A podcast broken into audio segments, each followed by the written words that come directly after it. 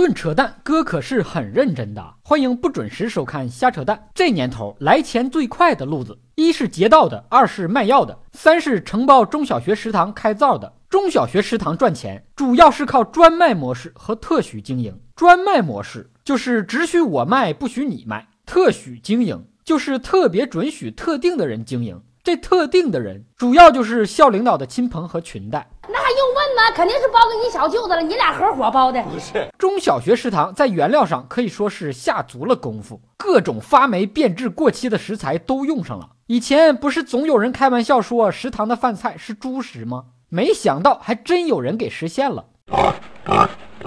不过说这是给学生喂猪食，这话我可不同意。猪才不吃这个，你别看不起猪，也别问什么干这事的人良心被狗吃了吗？现在狗连屎都不吃，能吃得下他们的黑心？我说食堂盛菜的师傅怎么总是手抖呢？原来不是脑血栓后遗症，也不是为了把肉抖掉，而是自己被吓得手指发抖。这菜是给人吃的吗？你们根本就不了解学校用过期霉变食材的良苦用心。这其实是在用案例告诉孩子们，什么叫《舌尖上的中国》说的时间的味道。食物腌制发酵的味道不叫时间的味道，食物发霉变质的味道才叫时间的味道。什么叫霸王餐？你吃饭不给钱不叫霸王餐，你只能吃我的饭才叫霸王餐。什么是经济学上的垄断？滥用市场支配地位不叫垄断，靠自己的地位独占校园市场，从学生的牙缝里抠钱，这才叫垄断。这些都是书本上的知识点。孩子们是祖国的花朵，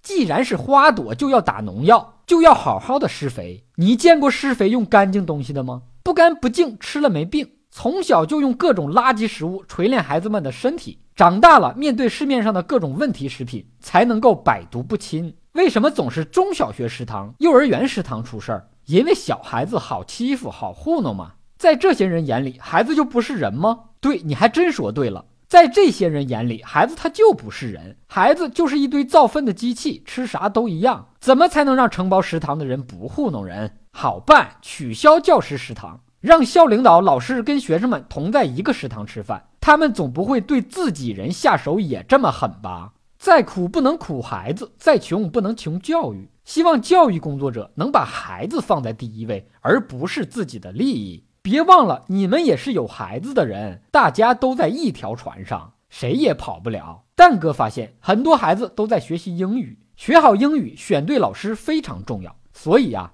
我给四到十五岁的小宝贝们争取到了一个 VIP Kid 青少年在线英语的小福利，即日起到三月二十九号。可以免费领取一节在线北美外教课，外教一对一在线的给宝贝们辅导口语，让孩子体验一下外国老师不一样的教育方式，在愉快有趣的环境下学习纯正的口语和表达。只需要戳底部的小黄条，填写手机号登记，就会有老师联系你的。非常优质的课程，机会难得，快点点击领取吧。咱再接着扯一扯这让孩子受委屈、让家长气愤的学校食堂。学校食堂的饭菜虽然味道不怎么样，但是价格不低呀。虽然价格贵，但是人家量少啊。食堂的包子馅儿也就馄饨那么大，跟馒头派来的卧底似的，一口咬下去没吃到馅儿，再一口咬下去馅儿没了。好多中小学食堂味道差，价格高，还不许学生出去吃，不让外卖进学校，美其名曰为了学生的安全，为了校长小舅子的营业额，学校也是煞费苦心呐。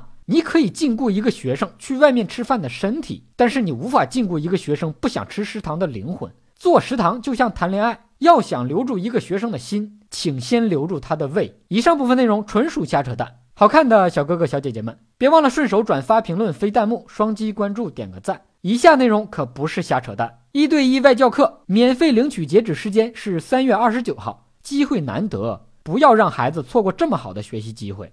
但有高压奶嘴留言评论说：“扯扯更健康。”这话说的没错，没事扯扯淡，不用去医院。你想听哥扯什么话题，也可以给我留言评论。本节目由喜马拉雅 FM 独家播出，订阅专辑《哥陪你开车》，更多扯淡内容尽在微信公号“瞎扯淡哥”。咱们下期接着扯。